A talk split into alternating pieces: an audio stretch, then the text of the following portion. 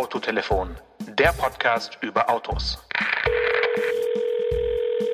Ho, ho, ho, hier ist der Nikolaus. Ich habe nur wenig Zeit. Warum? Äh, Nikolaus ist doch schon vorbei. Ja, aber als Nikolaus ist man auch für den Weihnachtsmann im Einsatz und da ist im Dezember und vor allen Dingen kann hier mal jemand Licht machen. Das ist so dunkel hier. Ja, bist du in Lappland oder wo bist du zurzeit, Nikolaus? Überall, wo der Nikolaus oder der Weihnachtsmann sind, äh, ist eigentlich ist es dunkel und die sind echt angewiesen auf gutes Licht. Ja, aber hast du deinen Schlitten äh, schon mit OLED-Technik ausgestattet am Heck oder bist du noch äh, ja. mit mit irgendwelchen ganz normalen Glühbirnen unter, beleuchtet unterwegs. Ja, also ich kann dir sagen, lieber Janosch, äh, mein Citroën Berlingo, mein Schlitten sozusagen, der hat tatsächlich Halogenlicht. Ähm, und das ist äh, in heutigen Zeiten, das geht ja gar nicht. Äh, vor allen Dingen, wenn du ihn morgens einschaltest, wenn er also fernbedingt äh, die Tür öffnest, dann geht das ja. Licht an und dann siehst, dann blendet dich das LED-Tagfahrlicht, das flasht dich richtig weg und dann darunter ist dann diese trübe Abblendlichtfunzel.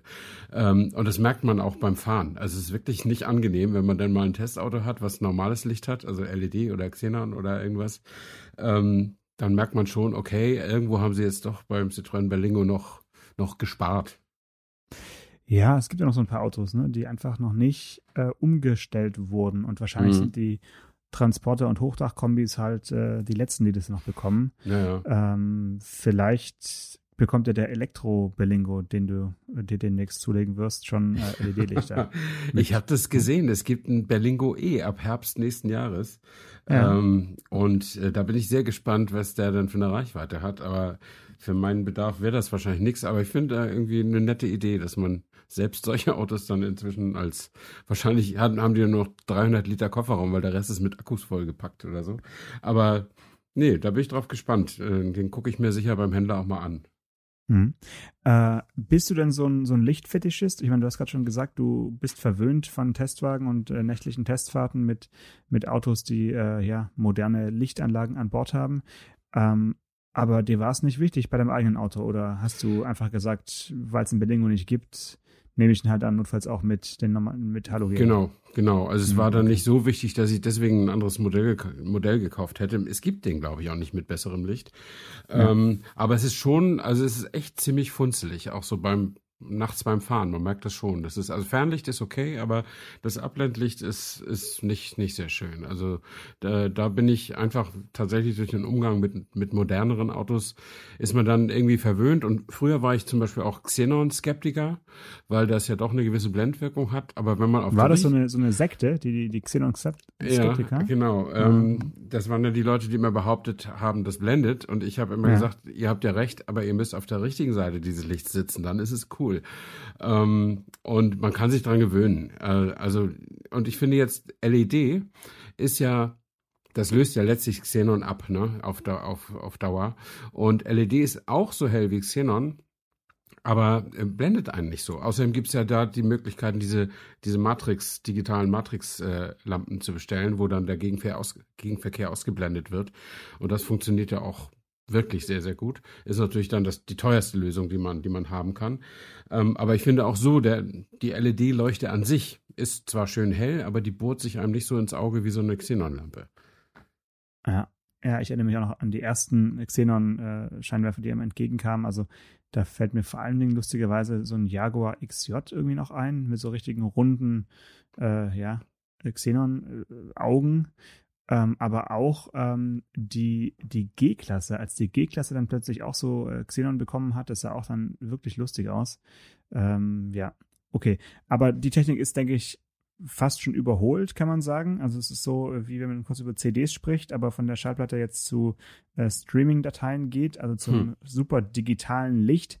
Äh, da saßen wir vor, ja, schon vor über einer Woche gemeinsam in einem digitalen ähm, ja, wie soll ich sagen, Nachhilfeunterricht ja. von, von einer äh, Ausbildungsstätte in, in Ingolstadt und haben uns äh, angehört, was die Audi-Leute dazu erzählen. Und äh, da hat man, ja, ja, man war schon gespannt, was jetzt da irgendwie mm, verraten wird, möchte ich fast sagen. Äh, so richtig was, was ganz, ganz, ganz, ganz Neues war nicht dabei. Ich habe mir vor allen Dingen den äh, Satz mitgeschrieben, als der ähm, oberste Lichtexperte dort gesagt hat, es geht bei Audi vor allen Dingen auch um die Freude am Licht. Da dachte ich mir, hä, war der bei BMW davor oder was war da los? das ist mir auch aufgefallen. Ich dachte auch, jetzt kommt Freude am Fahren oder so. Hat noch ganz, ganz knapp die Kurve bekommen. Ähm, ja, ich fand das auch, äh, wir hatten das ja in der letzten Folge schon angedeutet, äh, dass wir darüber auch noch nicht im, im Detail reden können, weil wir eine Sperrfrist äh, zu beachten hatten, die am Freitag abgelaufen ist. Ähm, und wir kommen ja mittwochs immer schon raus. Und jetzt wissen wir eigentlich nicht, was wir reden sollen, weil es gab letztlich keine News. Ne? Hätte, ich hätte Schwierigkeiten gehabt, eine Überschrift drüber zu schreiben. Es war eigentlich mehr so ein bisschen, äh, guck mal, wir sind bei Audi ziemlich cool in Lichttechnik und das stimmt ja auch. Und das ist das, was wir können, das, was wir haben und seht euch das doch nochmal an. Äh, so hatte ich das Gefühl. Also äh, ich habe immer gewartet, jetzt kommt eine Ankündigung, äh, nächsten Jahr irgendwie werden die Blinker grün oder irgendwie sowas, aber da kam nichts. Oder habe ich es einfach nur verschlafen? Also ich glaube, so die super Key Message war wirklich nicht drin. Äh, die Überschrift ist natürlich äh, irgendwie Licht wird digital äh, und zwar durch alle Baureihen hinweg. Sie haben ja betont, dass äh, beim A1 und beim TT äh, eben noch nicht LED-Varianten äh, mhm. Äh, ja, zu, zu bestellen sind. Das äh, ja, hat einerseits Kostengründe, andererseits eben auch liegt es an der am fortgeschrittenen Alter der TT-Baureihe, würde ich mal sagen. Ja. Ähm, aber sonst alles andere gibt es eben mit Voll-LED und äh, wie Sie so schön gesagt haben, wie, wie geht es weiter, wenn man noch mehr sehen will oder wenn man noch mehr Licht haben will? Dann gibt es eben noch Laser für richtig Wumms und äh, OLED für schöner, für schön leuchtende Flächen. Äh, das müssen wir vielleicht mal kurz besprechen, weil schön leuchtende Flächen äh, klingt ja so, als hätte das Licht nicht wirklich nur eine Funktion, sondern als wäre das mehr oder weniger so eine Art äh, ja, Designgegenstand, der da irgendwie äh, rumfunkelt. Ähm, äh, wäre dir sowas wichtig, dass andere Leute dein Auto äh, schön finden, die hinter dir fahren? ja, äh, ich glaube, also wenn du, wenn du so argumentierst, dann, dann könnte es ja völlig egal sein, wie das Auto überhaupt aussieht, weil du fährst, wenn du drin sitzt und fährst, siehst du es ja nur von innen. Aber äh, ist es eben nicht egal. Und ich finde es schon auch schön zu wissen, wenn ich äh, gut aussehende Rücklichter habe. Warum nicht? Also äh, ich finde es ja auch schön zu wissen, wenn ich gut aussehende äh, Zierleisten unter den Fenster habe, Fenstern habe, auch wenn ich die beim, beim beim Fahren nicht sehen kann. Also insofern, das finde ich schon gut. Und dieses OLED, ich glaube, es heißt organisches äh, LED, LED, halt, äh, Light Emitting Dioden, äh, wie auch immer. Ähm, äh, das hat schon, das hat schon wirklich was. Das sieht wirklich, wenn es gut gemacht ist und Audi macht es, glaube ich, ganz gut. Ähm, das sieht so aus, als wäre, als ja, also es, man sieht überhaupt nicht, wo die Lichtquelle ist. Alles, was die da eben designen, leuchtet gleichmäßig. Also ich zumindest komme ja noch aus einer Zeit, wo man immer sehr genau sah, wo im Rücklicht denn die Lichtquelle sitzt. Ja. Also man, da wo die Glühbirne hinter war, äh, dahinter war, da leuchtete da halt hell. das, das genau. Plexiglas etwas heller oder der, der rote Kunststoff ja. etwas heller. Und das ist natürlich bei diesen OLED-Sachen komplett weg, dieser Effekt. Das sieht aus wie gemalt. Und äh, das macht schon Spaß. Und da kann man natürlich äh, auch dann die Designer können sich natürlich darauf stürzen und dann beliebige Formen quasi kreieren aus, aus diesen OLED-Flächen. Und dann, die sind sicher durch die Ingenieure weniger gebremst als durch die Controller, die dann sagen, wenn du das noch dreimal um die Ecke biegst, dann wird das aber zweimal so teuer. Aber ich glaube, technisch ist das alles machbar und optisch ja, da wird man gute und auch schlechte Wege finden, sag ich mal so. Ne? Zurzeit ist ja vorne bei den, bei den Tagfahrleuchten immer zu sehen, dieses Säbelzahn-Design. Also es geht da so viel so um die Ecke und so. Ähm, mhm. Und bei den Rücklichtern kannst du dir natürlich noch ein bisschen mehr Freiheiten erlauben. Aber die einen Sachen werden, werden übertrieben sein. Man wird sich auch satt sehen an manchen Sachen, gerade so an diesen effektheischerischen Sachen. Also, wie gesagt, dieses, ich was ich am, am, am auffälligsten zurzeit finde bei den, bei den äh, LED äh, vorne, bei den Tagverlichten Lichtern, ist, ist dieses Renault. Äh, Markengesicht ähm, mit den ja, mit diesen L-Winkeln rund, rund um die Scheinwerfer sozusagen, die da ja. unten aus den Scheinwerfern noch rauswachsen. Das ist super erkennbar. Du kannst auf 30 Meilen gegen den Wind und mit 0,8 Promille noch erkennen, dass da ein Renault kommt. Ähm, aber vielleicht hat man sich das nach zwei Jahren ja auch irgendwann übergesehen. Also muss man, muss man abwarten. Ich, ich meine, so war es ja auch äh, als Audi angefangen hat mit LED-Tagfahrlicht. Da hatten die einfach ja größtenteils äh, ja einfach nur horizontale Linien unter den Scheinwerfern und dann so einen leichten Schwung drin und so. Da hat man mhm. wirklich eine Zeit lang hat man ja im Rückspiegel erkannt, okay, da kommt jetzt ein Audi äh, und hat wahrscheinlich auch sogar zwischen A4, A6 und A8 es gut erkennen können. So und ähm, jetzt, wo wirklich fast alle wie auch immer geartete LED-Tagverlichter haben, ist es natürlich wesentlich schwieriger, ähm, da sich jetzt aus der Masse herauszu, äh, ja, her herauszustrahlen, möchte ich sagen. Und der nächste Schritt ist jetzt eben nochmal übers Rücklicht zu kommen. Und ich finde ja immer, dass das Heckdesign, es geht nicht nur fürs Licht, sondern überhaupt fürs ganze Fahrzeugheck, wird ja irgendwie doch immer so ein bisschen stiefmütterlich behandelt. Also zumindest wurde es lange Zeit. Und äh, jetzt mit zum Beispiel bei, bei Porsche beim, beim 911er, dieses komplett, ja, wie soll ich sagen, homogene, durchgängige äh, Lichtband, was da einfach mhm. so äh, über, die, über die Autobahn surrt, wenn, wenn ja. du überholt wirst. Das ist schon äh, sensationell und da zu diesem Auto passt, finde ich auch sehr, sehr gut. Ja. Es gibt aber auch sehr viele Autos, wo ich persönlich finde, dass ein durchgängiges Lichtband jetzt nicht so richtig elegant aussieht, sondern eher ein bisschen, ja, gewollt, sag ich mal. Also da sind dann vielleicht die OLED-Flächen, wo man verschiedene äh, ja, Spielereien innerhalb der Rückleuchten äh, realisieren kann, doch ganz nett. Und ähm, ich glaube tatsächlich beim äh, Q5 Facelift haben sie jetzt ja zum ersten Mal eben so digitales OLED am Heck und äh, sie könnten es auch als äh, Kommunikationsflächen einsetzen, haben sie gesagt.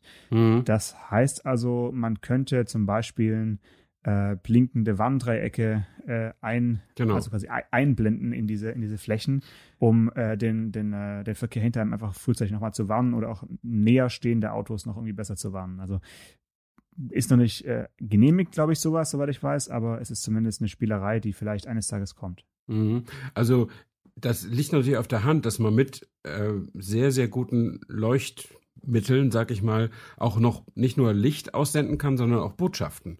Die Frage ist letztlich, äh, das muss ja auch alles zulässig sein und das kann ja nur dann zulässig sein, wenn es absolut unmissverständlich ist. Also ich bin ja schon so alt, ich kenne noch Autos, die hatten keine Warnblinkanlage. Und es gibt, ähm, es gab damals, als das eingeführt wurde, eine Diskussion, ob das, ob das richtig ist, dass Autos plötzlich mit beiden Blinklichtern gleichzeitig blinken, ob jeder begreift, was damit gemeint ist. Ähm, und das kann man sich heute gar nicht mehr, gar nicht mehr vorstellen. Aber wenn man jetzt also sagt, man macht das noch viel komplizierter, so kleine Warndreiecke oder vorne projiziert vielleicht der Scheinwerfer irgend so eine freundliche Hand auf die Straße und signalisiert damit einem, einem Kind, das einen Ball verfolgen will, dass es gehen darf oder so, das muss ja auch mal einer verstehen. Also ja, und auch in, in Echtzeit auch verstehen. Ne? Also da bin ich noch gar nicht so sicher, ob, da sind wahrscheinlich die Ingenieure wieder ein bisschen ihrer Zeit voraus, wie das ja häufig ist, was ja auch gut ist. Und ob wir das äh, noch wirklich im Alltag erleben, ähm, weiß ich nicht. Aber ich bin ja auch nicht so ein visionärer Typ. Ah, ich finde schon. Also, ich finde schon. Aber also die, dieses, dieses Anleuchten von Fahrbahnen, äh, davon äh, träumt man ja wirklich schon lange so bei in, innerhalb der Lichttechnik. Da hat man natürlich nur das Problem, das ist halt eine Technik, äh, die funktioniert wirklich nur im, im Dunkeln und äh, tagsüber ja. halt nicht. Und, und das ist natürlich so eine gewisse Einschränkung. Äh, Audi hat ja das Beispiel genannt, dass man äh, einen abbiegenden Pfeil zum Beispiel auf die Straße projiziert, mhm. äh, der auch dann von Radfahrern gesehen wird, ja. die meinetwegen auf dem Fahrradweg da äh, rechts einen, einen überholen. Solche Sachen sind natürlich, ja, man, man sagt auf, auf Englisch irgendwie nice to have, aber ist das jetzt wirklich eine Technologie, wo man irgendwie viel äh, Forschungsgelder drin ver, ver, ver, ver, ver, ver, ja, wie soll man sagen, schon fast versenkt, würde ich sagen, weil ja. kommt sowas nur für die Nacht oder also lohnt sich das? Ich weiß es nicht. Äh, dann gab es noch das Fahrspurlicht und darüber können wir vielleicht noch kurz sprechen.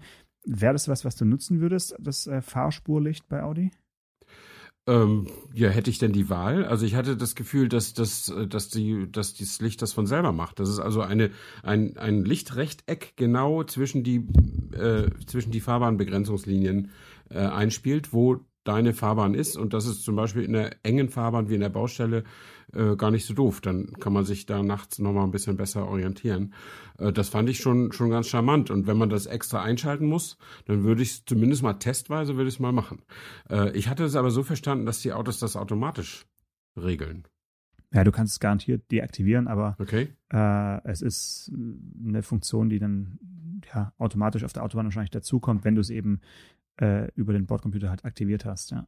Also ich glaube, mich würde es eher irritieren, vor allem dann, wenn es ein- oder zweimal äh, nicht funktioniert, äh, in, in der Baustelle zum Beispiel, weil gerade dort, äh, wo es dann super eng ist, m, weiß ich nicht, ob dann meine Augen nicht doch das besser sehen als das Licht, äh, aber das We will see. Ich meine, das Auto wird dann ja nicht ins Licht geführt, sondern du musst dann selber noch ins Licht lenken, Ja, ja, dass es nicht ja, ja. äh, aut- autonom fährt. Äh, das wäre natürlich noch schöner.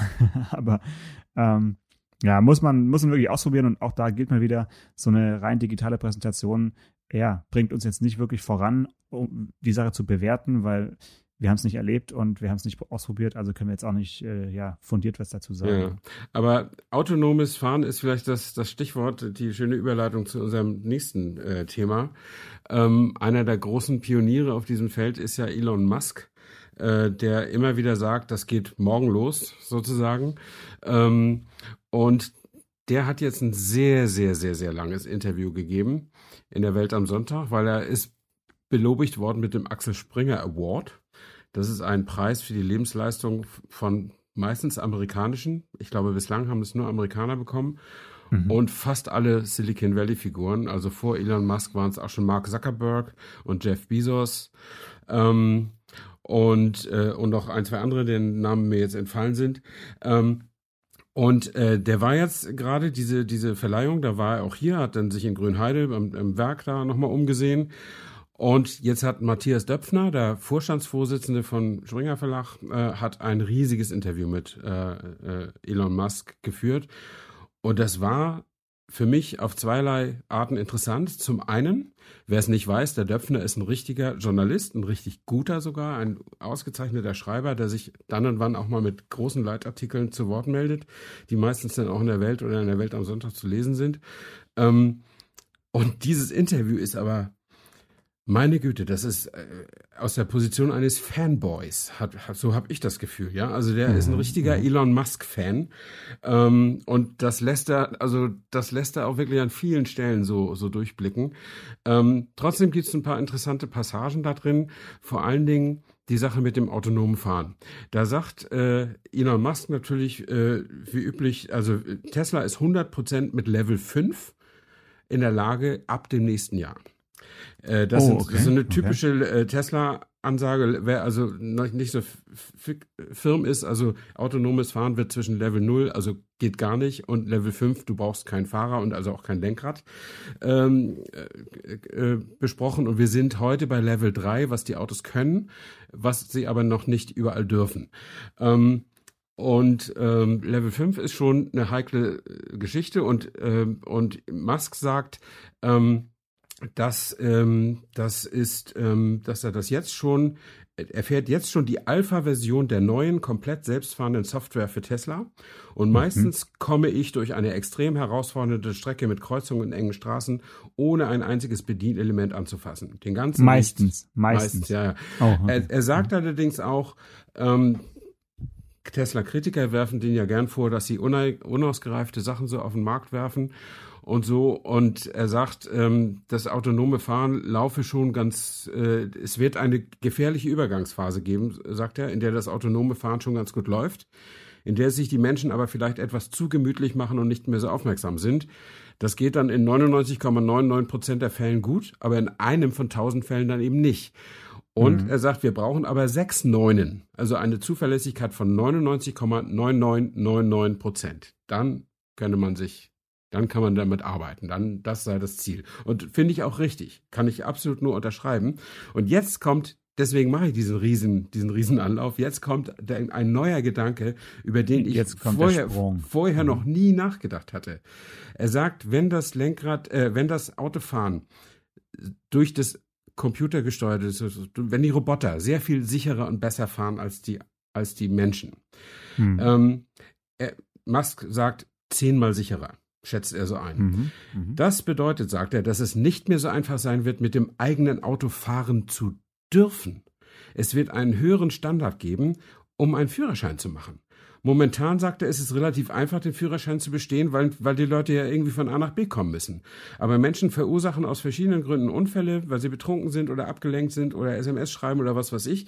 Wenn aber das autonome Fahren zehnmal sicherer ist, dann wird das Selbstfahren sehr viel strenger reguliert werden. Dann kann man nicht mehr jeden Depp auf die Straße lassen. Also das, mhm. das, sind, das sind meine Worte, aber das ist das, was er damit meint. Und darüber habe ich noch nie nachgedacht und ich muss leider sagen, der Mann hat recht.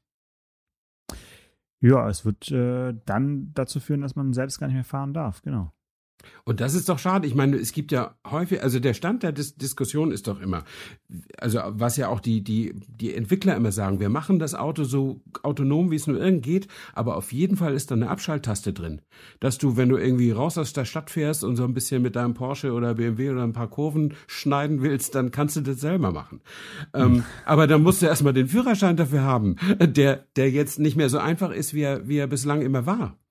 Und vielleicht, wenn man es ganz konsequent zu Ende denkt, dann muss man uns erfahrenen Fahrern letztlich auch eine, eine neue Fahrprüfung aufzwingen, die viel, viel, viel strenger ist, als sie jemals war. Sonst kriegt man diesen Übergang ja, der dauert ja sonst Jahrzehnte. Ähm, also das, das wird noch richtig interessante äh, Debatten geben.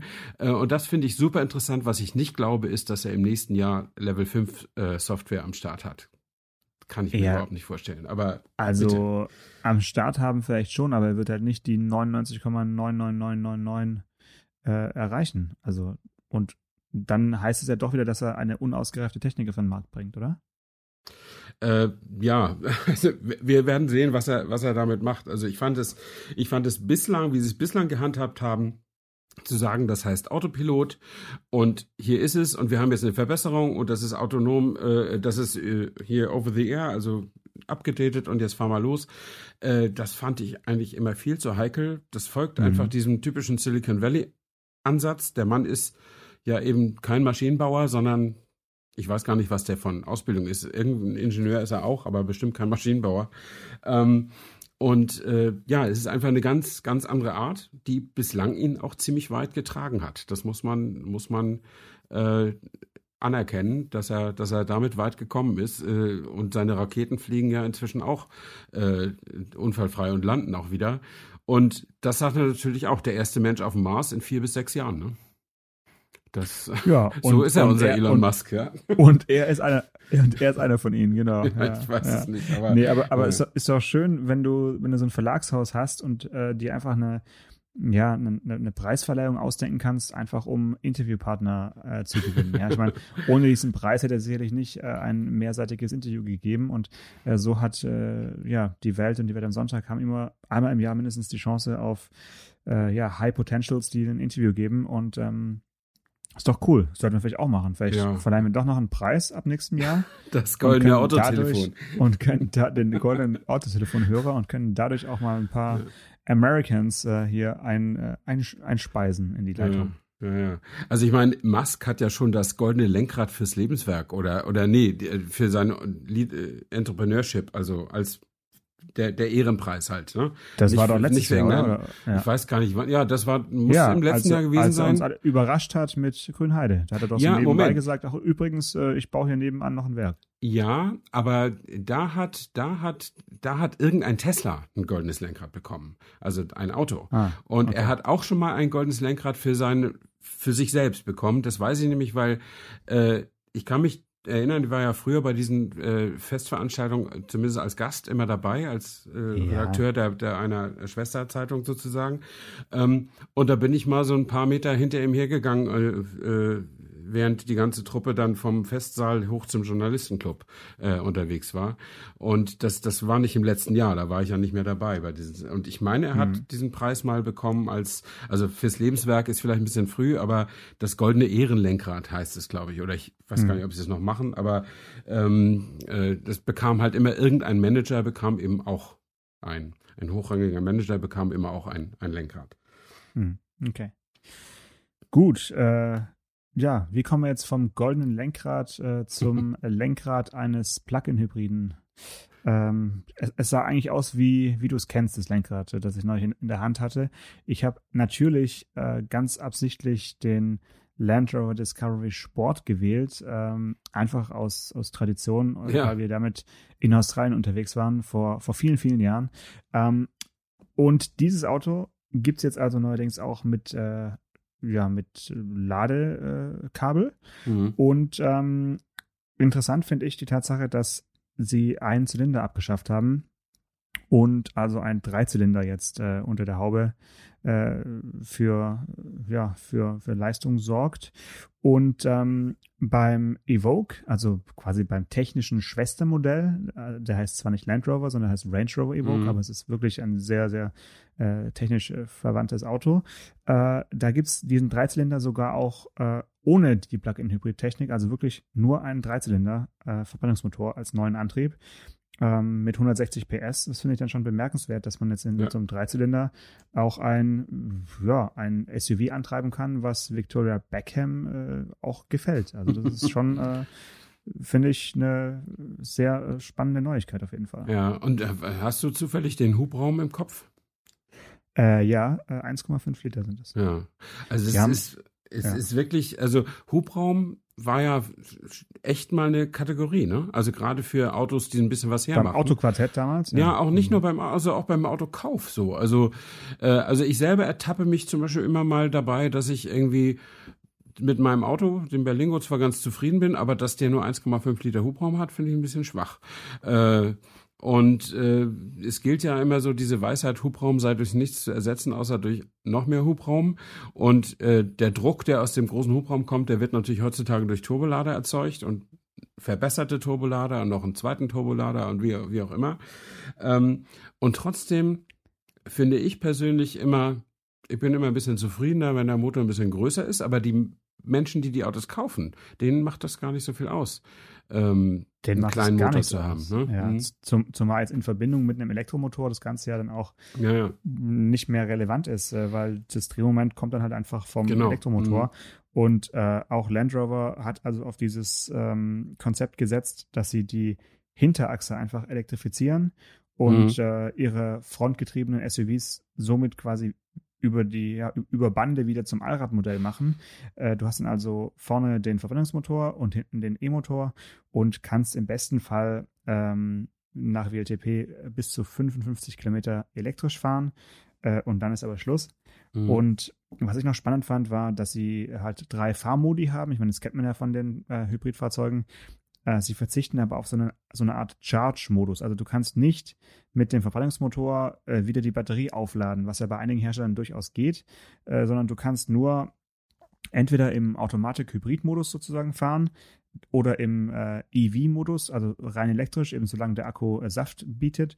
Oder du hast noch als dritte Option einen, einen Safe-Modus, der hält dann den zu diesem Zeitpunkt, wo du die Taste drückst, im verfügbaren äh, Batteriestand. Ja, ja, ja. Das äh, ist ja wirklich vernünftig, äh, nicht so einen Charge-Modus anzubieten, wo dann einfach dein, äh, dein Verbrennungsmotor quasi den Akku wieder auflädt unterwegs ja. und eben noch mehr verbraucht. Das ist wirklich genau.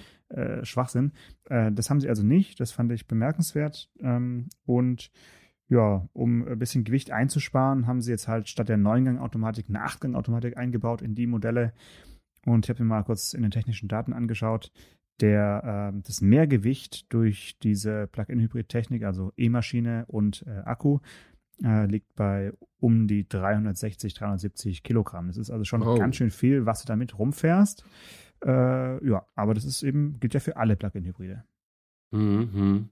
Ja, also äh, finde ich auch eine super Idee, diesen Charge-Modus endlich abzuschaffen, weil das führt die ganze Plug-in-Hybrid-Idee komplett ad absurdum. Da hast du hast dann Verbräuche von 14 Litern und so, damit die, äh, damit du den Akku, den nur weil du vielleicht zu faul bist, den an die Steckdose zu hängen, äh, gibt, gibst du nochmal extra Super Plus dadurch.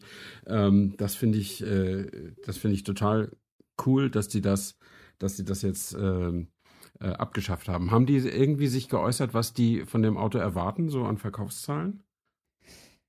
Ähm, haben sie noch nicht wirklich gesagt, nee, äh, wahrscheinlich noch ein bisschen zu früh, also haben da keine Erwartungen geäußert.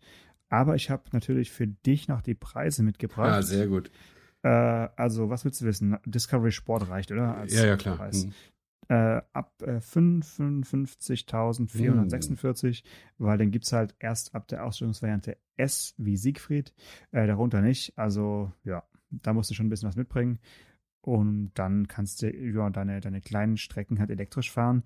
Und wenn du ihn an die Haushaltssteckdose hängst, dann kannst du ihn in sechs Stunden und 42 Minuten auch wieder aufladen.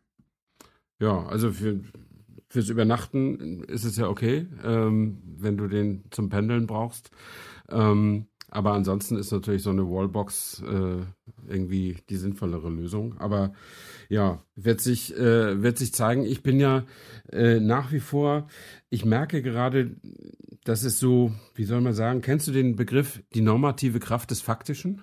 Ja, ja, so langsam kippt, so Das- langsam kippt das Ganze, gell? Das Dinge, ja, dass Ja, man sich das einfach an kippt. Dinge Ja. gewöhnt, also an Themen, die da sind, aber auch an Gegenstände wie Autos, die da sind und langsam anfängt, die gut zu finden, nur weil sie einfach da sind.